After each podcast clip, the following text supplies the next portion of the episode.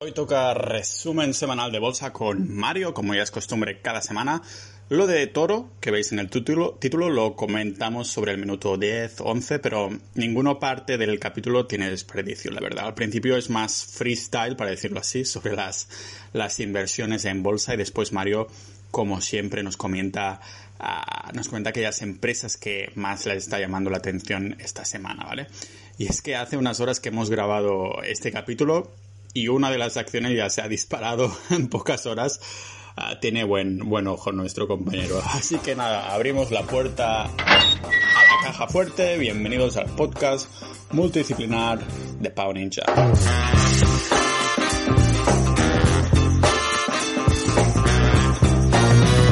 ¿Qué, Mario? ¿Semana un poco movidita en comparación con la anterior o más o menos igual?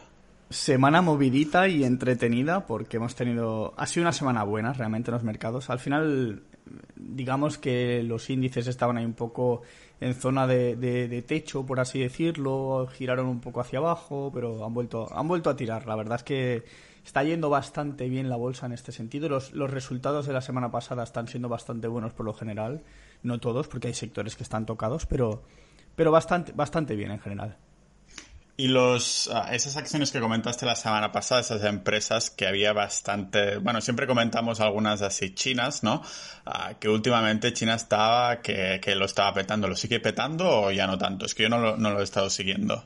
Pues la mayoría de empresas chinas, la mayoría de empresas chinas que sigo, eh, porque hay muchas, realmente si miras en el Nasdaq hay, hay un buen ejército de ellas, pero la sí. verdad es que eh, de sectores distintos y variados, por ejemplo Bilibili, Alibaba, Doyu, eh, NIO y NIU, que son las, las de coches y motos eléctricas, están todas volviendo a enderezarse hacia, hacia máximos, o sea, están marcando camino a máximos, de hecho Doyu ya los ha marcado, Alibaba está ahí con ganas, Bilibili también está apuntando, la, ver la verdad es que parece que están superando este bache que ha habido eh, con el tema de, bueno, de, de, lo de las embajadas y toda la pesca.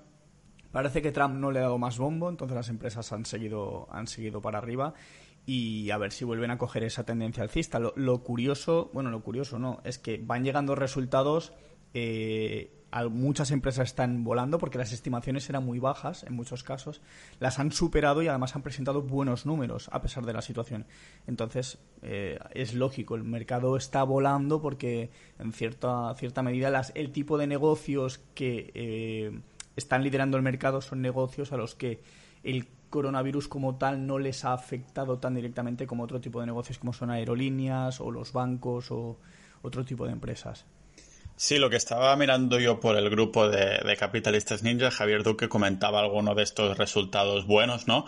Pero claro, son empresas, por lo que he visto, que él compartía que eran relacionados, bueno, eran tecnológicas, ¿no? O hay también empresas de, yo qué sé, de otro tipo de servicios o de industrias que han tenido más buenos resultados. ¿Ha sido, ha sido general que los resultados han sido buenos o realmente solo esas empresas tecnológicas? Eh Aquí hay que fijarse en una cosa, y es que hay mucha gente que dice, oh, ¿cómo puede ser que los índices estén volando? Claro, si analizamos el índice como tal y miramos las 10 primeras empresas, vemos que hay una ponderación en, empresas tecnológicas. O sea, eh, Microsoft, Facebook, eh, Apple, Amazon, eh, Netflix, estamos hablando, bueno, las FAN y puedes meter alguna empresa más. Y al final las FAN son todas tecnológicas, al final de una manera u otra son tecnológicas. Entonces es lógico que si eh, la parte tecnológica, por ejemplo, Apple, no, no he mirado, creo que ha presentado, creo que presentó resultados, no estoy seguro, creo que sí. Pero Apple, por ejemplo, es una empresa que eh, sí ofrece tecnología, tiene tiendas físicas, sí, pero también ofrece servicios. No claro. podemos catalogarla como empresa de servicios, pero también es cierto que sí que ha hecho ventas online, o sea que, que dentro de lo que han podido han, han satisfecho la necesidad del, del cliente y, y, han ido, o sea, sus ventas no, no, no, las he mirado porque no es el tipo de empresa que suelo observar, pero, pero hasta donde yo tengo leído, Apple en ese sentido ha, ha podido vender. Entonces, eh, acabo, acabo, perdón, acabo de mirar ahora mismo en el grupo, como, como comentabas lo de Apple, porque sí que me sonaba que Javier Duque lo había comentado y aquí está el, el, el pantallazo que decías. Uh, decía uh, que los ingresos han sido de 52,690 millones versus los 52 que se esperaba, o sea, como unos 8.000 más millones de, lo que se esperaba. Además de anunciar el split este 4-1, que estás enterado, yo no tengo ni idea. Sí, sí, sí Amazon va, va, a partir, o sea, lo que va a hacer es bajar el precio de la acción dividiéndose en cuatro. Eh, Apple, ¿no? Sí. Sí, sí, y esto, a ver, eh, es una estrategia que algunas empresas utilizan. Se puede hacer split y contra split. El split básicamente es que partes, eh, los, por ejemplo, imagínate que Tesla decide dividirlo entre tres. Pues si lo divide entre tres pasaría de 1.500 a 500, ¿vale?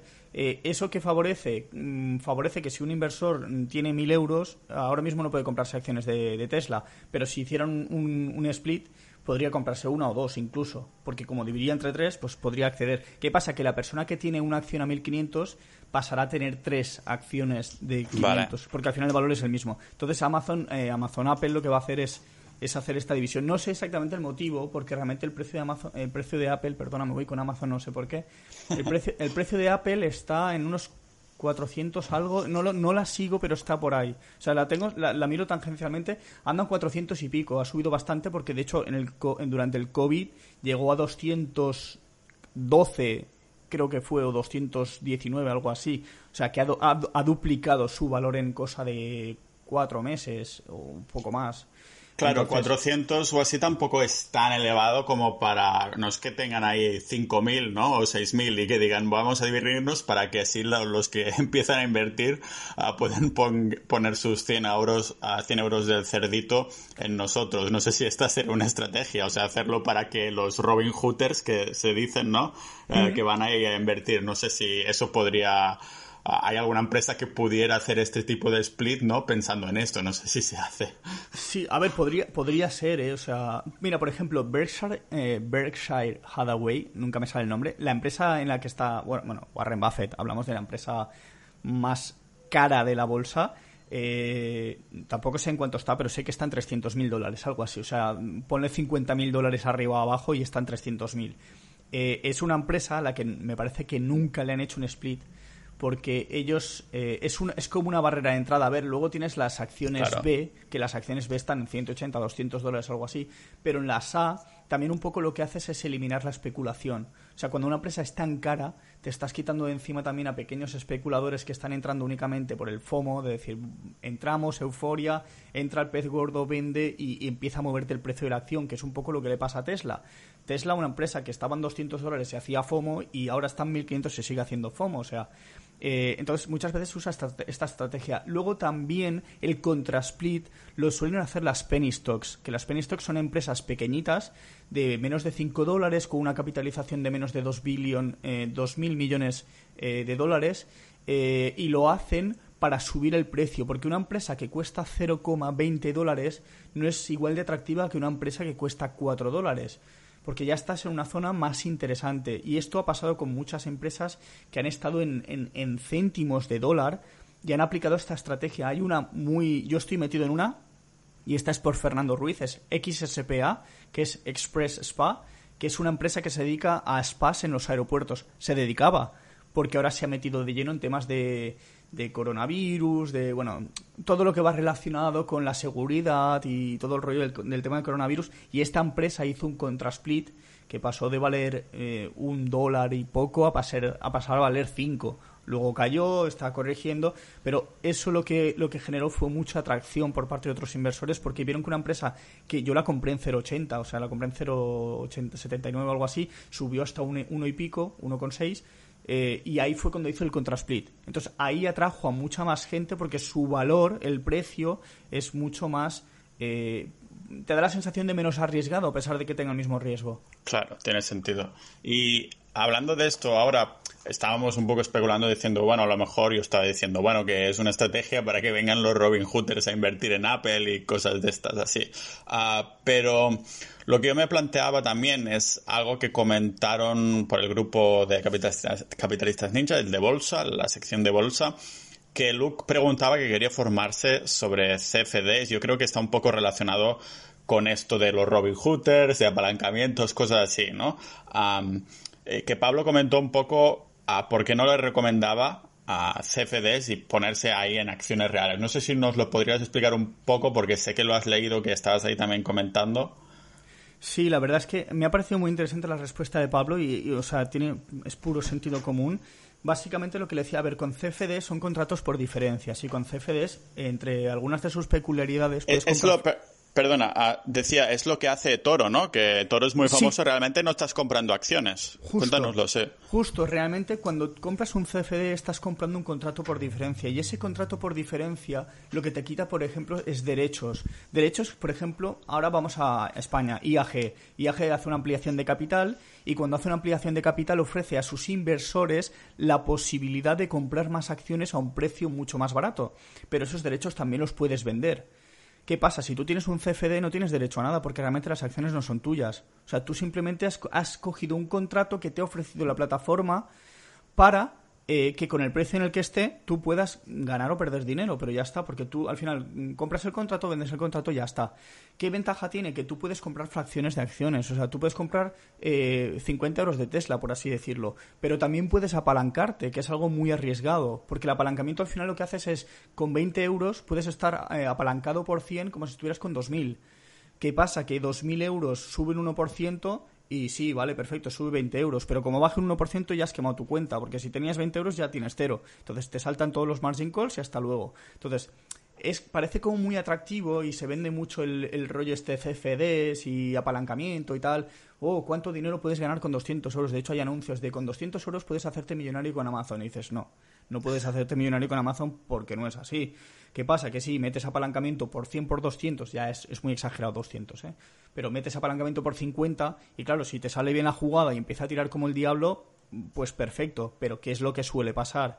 Que cuando compramos acciones CFDs, lo primero que pasa es que baja, o sea, es ley de Murphy, o sea, en el momento en el que compras no somos perfectos, a menos que tengas ya mucha experiencia. Entonces lo que decía Pablo básicamente es aprende a ser rentable con acciones, porque las acciones tienen movimientos más lentos. Entonces, cuando aprendas a, ser rentable con acciones, ya si quieres dar el salto a los CFDs, eh, al Forex, al trading con criptos, es que es distinto, o sea, son operativas. El Forex igual, el Forex al final, yo conozco mucha gente que ha quemado su cuenta y quemar su cuenta básicamente es perder todo su dinero porque por el, por el apalancamiento que han utilizado se les ha ido, o sea, se ha girado el mercado, la divisa, lo que sea, y, le ha fundido la cuenta. Entonces es, muy arriesgado, por eso lo mejor es empezar con, con acciones eh, o probar en demo en Forex, por ejemplo, pero no es lo mismo, es que en demo te estás dejando el factor psicológico aparte. Entonces, yo creo que su consejo de, empezar con acciones es, va, muy bien enfocado.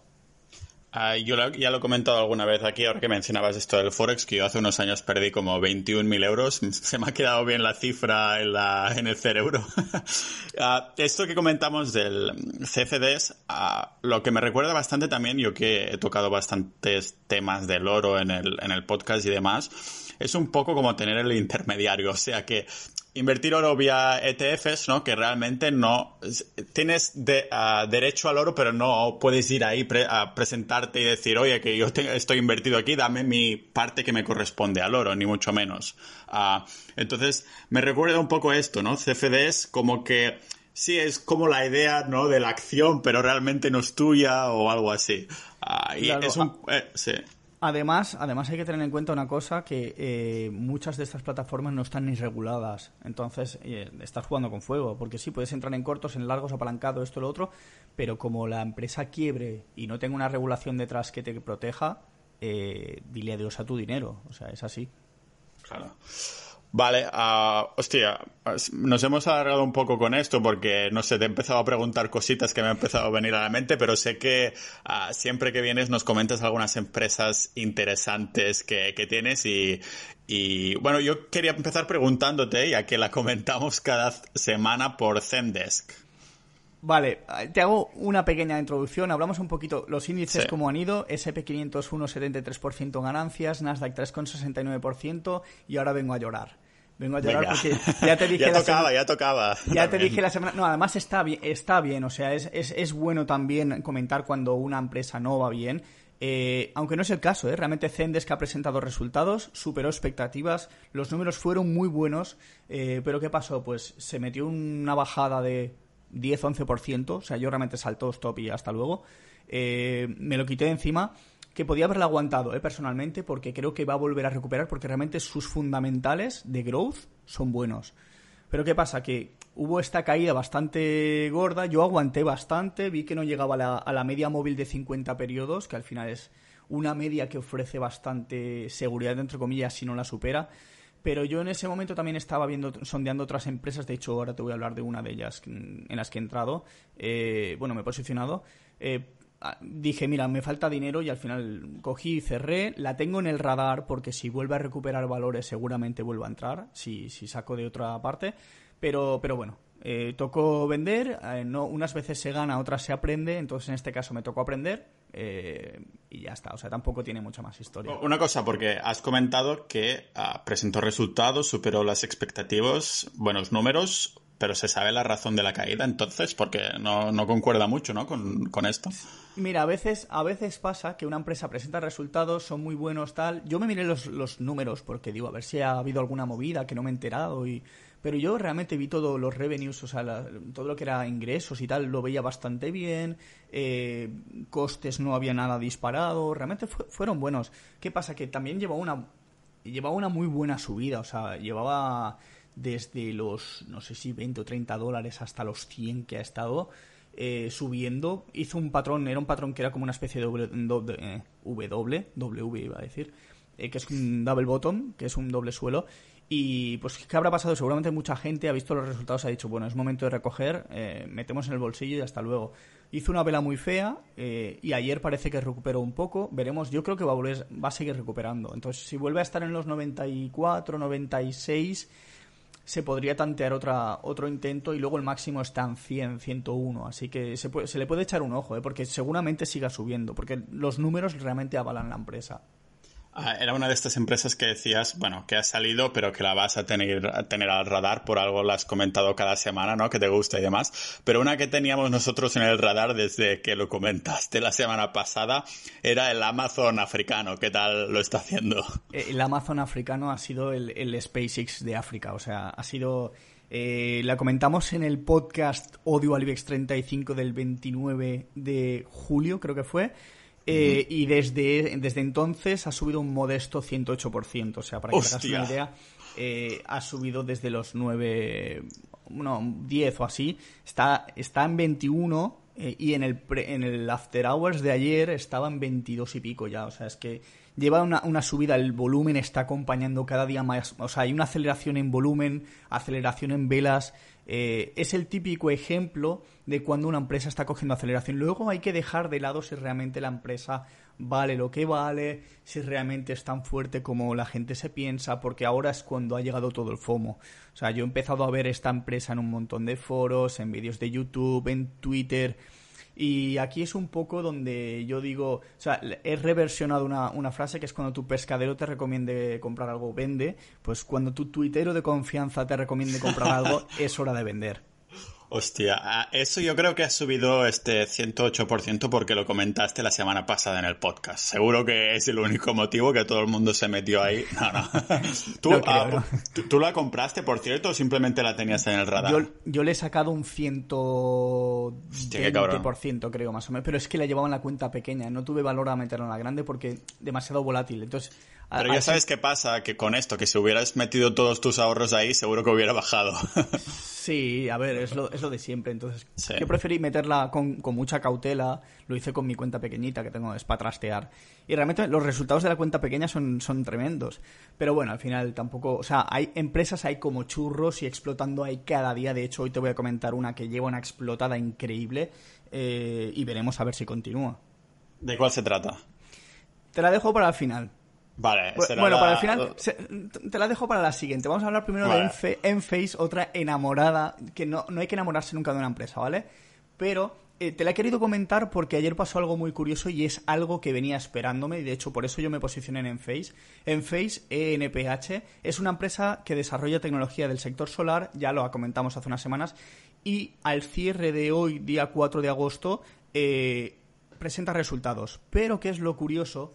Que SolarEdge, SEDG, que es otra empresa del sector solar, digamos que están ahí compitiendo, eh, creo que en capitalización es bastante mayor SolarEdge, ayer presentó resultados y en el After Hours se, se metió un más 12%. ¿Qué pasó? ¿Qué es esto del after hours? Perdona, el, es que... el, after, hours es cuando el mercado cierra. Eh, ah, vale. Bueno, tiene hay, sentido. Hay unas horas en las que todavía se puede negociar precio de acción, ¿vale? Pero digamos que ya estás fuera del mercado, porque el mercado en Estados Unidos abre desde las 9 de la mañana, 9 y media, no, sí, 9 y media hasta las 4 de la tarde. En España es eh, 3 y media, 10 de la noche. ¿Qué pasa? Desde las 10 de la noche, creo no sé si es una hora dos horas, no recuerdo exactamente, existen los after hours. Y de hecho está el pre-market, que es antes de la apertura, durante la mañana europea, eh, tenemos el, el pre-market. Entonces vemos un poco cuál es la sensación del mercado. Pues el After Hours, que fue después del cierre, eh, SolarEdge más 12%, pero es que en Face, sin haber presentado resultados que los presenta hoy, se hizo un más 7. Entonces, esto a nivel técnico eh, la está empujando a sus máximos, porque de hecho le quedan como 4 o 5 dólares para llegar a máximos, están unos 65 o algo así. Habrá que ver cómo abre hoy, ojo, eh, que a veces la sensación de after hours y pre-market no se cumple en, el mercado. Pero ya, ya, ya da indicios de que en Face seguramente presentes resultados sean buenos y puede que sea el catalizador que le hace falta para romper máximos. Así que no me enrollo más con Enphase, ya la dejo ahí de lado. Joder. Vale, vale. Eso del After Hour, ¿ves? No lo sabía, pero me acordaré porque me recuerda un poco, sales de fiesta, la disco, entonces no... Justo. Ah, no, no, ligas y después del After Hour pues intentas negociar un poco, ¿no? A ver si, si puedes ligar un poco antes de volver a casa, pues me acordaré de esto. Y el premarket, y el premarket es el botellón. Claro. Ya está, ya lo tienes hecho. Ya, ya, me acordaré de todos los conceptos gracias a estas analogías. Ah, la empresa esta que decías un poco que la dejabas para el final, ¿es la que vas a decir ahora? Vamos a hablar del cohete, va. Y luego, te luego, luego, te dejo otra que también me parece muy buena. Vamos a hablar de Pinterest, que a lo mejor a mucha este gente le suena. Seguro, sí es la plataforma en la que se suben imágenes, diseños, recursos audiovisuales, que al final sirven un poco para, para coger ideas para proyectos o, o Yo a veces lo uso para... Pues, sí, yo también, ¿eh? tengo uno para cosas de furgonetas, tatuajes, aunque no, no tengo ningún tatuaje, pero voy guardando imágenes ahí de vez en cuando, sí. Logos y tal. Es una plataforma que está bien, pero pasa bastante desapercibida por lo general. El ticker de esta empresa es PINS, P-I-N-S. ¿Y qué es lo que me resulta interesante y curioso de esta empresa? Eh, vale, son varias cosas. A nivel crecimiento, growth, EPS, ventas, no está muy, muy... Está bien, pero tampoco está muy bien. Está todavía con EPS negativos y respecto a los del quarter anterior, o sea, del mismo quarter, trimestre del año pasado, ha bajado un poco, ¿vale? Eso quiere decir que por acción, el beneficio por acción ha empeorado un poco. Las ventas han bajado un poco, siguen estando positivas, pero eh, ha seguido una política de globalización muy, muy increíble, o sea, porque ha crecido eh, a nivel internacional, porque la empresa es americana, a nivel lo que son ingresos de fuera de Estados Unidos ha subido un 185%. O sea, eso quiere decir que se está expandiendo muchísimo y en, y en Estados Unidos mantiene un crecimiento de un 30%. Entonces, en ese sentido, eh, los fundamentales acompañan, pero es que lleva una subida...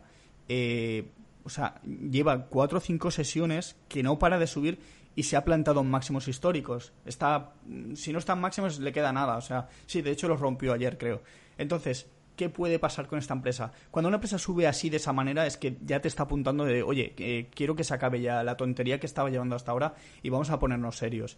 ¿Qué puede pasar? Pues que puede perforar estos máximos en los próximos días o no, porque los resultados ya los ha presentado, eh, pero es una empresa para estar ahí atento, porque seguramente si sigue con la misma violencia que ahora, rompa, rompa con ganas. Que luego puede pasar un poco como con Nio, subió, volvió a bajar, habrá que ver. Pero lo importante es tenerla localizada y ver a ver si podemos aprovecharnos de ella. Joder, ah, ¿estás dentro también o estás mirando a ver si puedes subirte al carro cuando empiece a dispararse arriba? Me he posicionado un poco porque son de estas que quiero ya tener para a veces para llevarlas en el radar las me hago una pequeña compra y las tengo ahí en la cartera porque así ya cada día las voy las voy viendo. Claro, porque sabemos que las empresas que nos comentas aquí siempre o estás metido o lo tienes en el radar rollo que si pasa algo específico, ¿no? Entonces vas y te metes. Por eso lo comentaba más que nada por, por casualidad. A la siguiente empresa, yo creo que, uy, nos hemos largado un poquito hoy, si quieres que sea la última ya. Sí. Y, a ver qué, cómo lo tienes, qué, nos vas a comentar. Vamos a hablar de un e-commerce mm, de compra-venta de vehículos, o sea, vendría a ser el compramos tu coche.es, pero versión bien hecha. Eh, que es eh, VRM, eh, Broom, Brom, no sé cómo se llama, eh, VRoom, no sé si es así. Es una empresa americana que ofrece solo sus servicios en Estados Unidos. De hecho, yo he intentado entrar en la plataforma y me dice, oye, eh, lo sentimos mucho, pero solo podemos atenderte desde Estados Unidos con, un. VP con un VPN entrado para mirarla, porque quería curiosearla. Y la verdad es que me ha parecido bastante... Está bien. Yo, yo siempre curioseo las páginas web porque es lo que más fácil tengo si no puedo, si no puedo verlo. Eh, de hecho, si me dejas al final te hago una anécdota, una última anécdota con Claro. él y te la cuento ya está. Eh, entonces esta empresa pues eso, ofrece sus servicios en Estados Unidos, está en un periodo completamente expansivo, eh, está en máximos históricos mostrando un poco de rechazo, pero ¿qué pasa? Volvemos a lo que pasaba la semana pasada. Muchas empresas presentan resultados y tienen el catalizador que necesitaban. Esta empresa está en máximos, presenta resultados el día 12 de agosto, con lo que tiene todavía casi una semana por delante para consolidar en esa zona y si realmente los resultados son buenos es posible que venga una explosión. Explosión quiere decir que se vaya para arriba y suba como alma que lleva el diablo. Entonces es un valor que ya llevo siguiendo desde hace tiempo y me recuerda mucho a FOUR, que es una que comenté aquí, o sea, el ticker Sí. es FOUR, que es Shift for Payments, y es que están haciendo un patrón, o sea, eh, Bloom parece que es el patrón avanzado de Four. O sea, están haciendo los mismos eh, patrones poco a poco y Four realmente, a lo mejor la semana que viene hasta la comentamos y todo también, ¿eh? Pero bueno, que eh, VRM, Bloom, esta, eh, puede ser interesante seguirla en los próximos días, ver si realmente ataca máximos de nuevo otra vez, si consolida o si realmente se espera hasta el 12 de agosto y a ver qué hace. Vale, y de estas que has comentado, tanto Pinterest como Broom o Vroom o, son- o algo así, o Zendesk y Amazon africano, ¿hay alguna que vayas a decir, bueno, esta es mi favorita ahora mismo y le tengo muchas ganas, aunque no me puedo enamorar, como dices tú? Yo ahora mismo en Face, porque además es la que he publicado hoy, que, luego- que luego a lo mejor vengo la semana que viene a llorarte con en Face también. Pero, pero para mí es la que más confianza me da porque la tengo muy estudiada. Entonces, en ese sentido, hay que sentirse cómodo con lo que has analizado. O sea, no, no te sientas cómodo porque te la comente un tío en un podcast que estás escuchando. O sea, analízala bien, estudiala bien y, y pruébala. Y de hecho, si quieres te enlazo el hecho de probar. Eh, la semana pasada me hice eh, Movo, que es un servicio de scooter sharing, o sea, son motos de estas eléctricas, y casualmente las motos de Movo son New.